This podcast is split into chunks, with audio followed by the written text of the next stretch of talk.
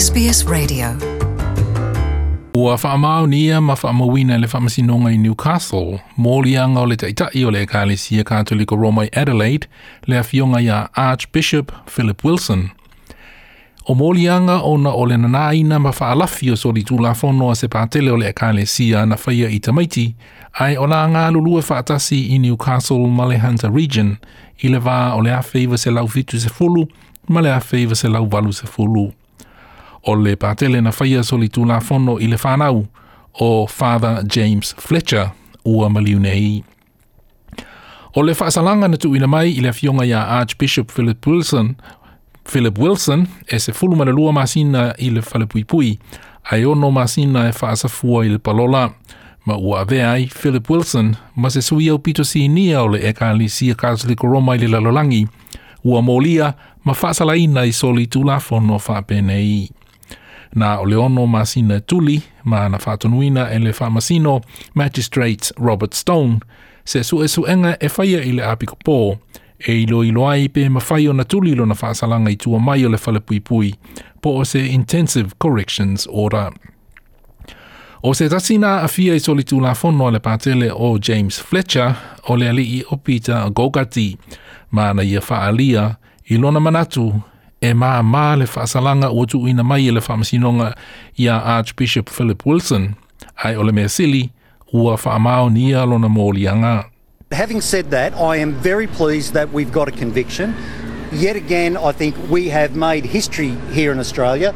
The highest ranked church official to ever been brought to account for what we know was a worldwide systematic abuse of children and the concealment of that abuse. So I am content that we've done something in Australia that nobody else has been able to manage. Se tasina a fia i soli tulu a fono ale patele o Father James Fletcher, Peter Gogati. O te, sem, o te semor tausanga e lua afe ma le wha, na wha mao ni i le whamasinonga mōlianga uma hiva na tu ua i ai patele James Fletcher. O ia mōlianga uma e au fi ai feusua inga, wha amalosi, maisi whainga mātanga ma soli tula whono na whaia i le whanau. O se tasi na sa waina e pātele James Fletcher o Peter Cray na ia whaailoa. Ia Philip Wilson le whaiso o le soli tula whono nei a James Fletcher i te ia i le tausanga ia whaiva sa lau fitu se fulmanatasi. A e whātoa a se fulu tausanga lona matua. Na ia whaalia foi, pēna whaalia foi se isi mōni mau. E se fulmanatasi tausanga lona matua i le taimi, na ia wha ai lo ai Philip Wilson, soli tu la a James Fletcher, na faia ia te ia, ai wha ato a se fulu le tasi tau sangalo na matua i le tau sanga ia whaiva se lau fitu se fulu mana ono.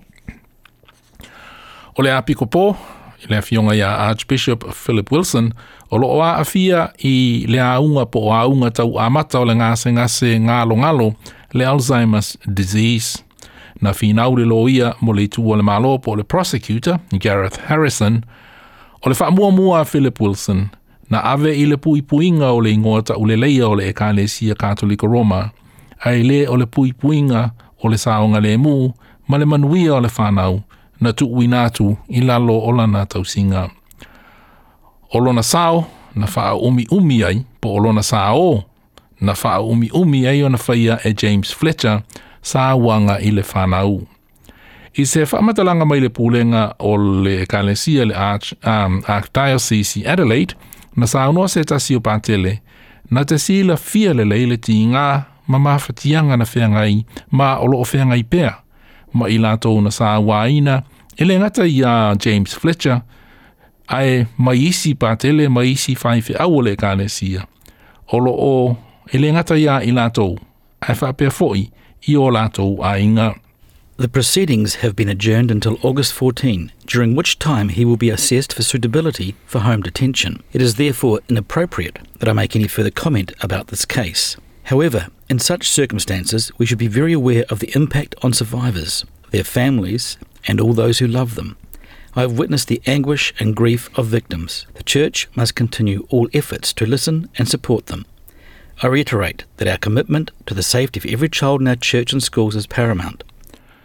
Se whamatalanga mai le Archdiocese i Adelaide. O se tasi na sa na James Fletcher o le o Daniel Feenan. na ia no foi masalo e matua te le se suinga i lona o langa pe ana tali tonu wina o ia Philip Wilson i le teimi mua mua na ia longo ina ai pe whaai loa ina ia Philip Wilson whainga soli tu la a le patele o James Fletcher na whaia ia te ia. If he had have done the right thing back in 1976, I would never have been abused.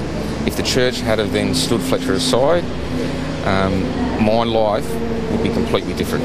Completely different. Thank you for asking. I do feel I've got justice. Okay, I really do. Um, I, the, the length of the punishment, you've really got to think of a term of a maximum of two years, and he's actually given him 12 months.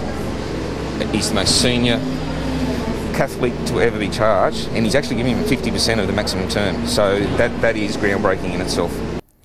Na sa anua Daniel Feenan, o le le sona mai le komisi sua sue, atoa i le wha ai unga le wha masinonga pe ona tu ina mai, ia Philip Wilson, a o sa wāina se tamaititi se tangata matua. A whapea o oia o se tamaititi o lo sa wāina se tangata matua, po o e si la fia o oia o se tangata matua o lo o e si la fia se tamaititi o lo sa wāina se isi tangata. Po o se whaife au, po o se pātele, po o se whaia onga po o lava. O lo tiu te tau ave, o le liputia lea i leo leo absolute strong message today. The police are there, they've succeeded. Go speak to the police. If you are or have been a victim of sexual abuse, come forward because it can happen and it can work. Daniel Feenan. Want to hear more stories like this? Subscribe to our regular podcasts on iTunes.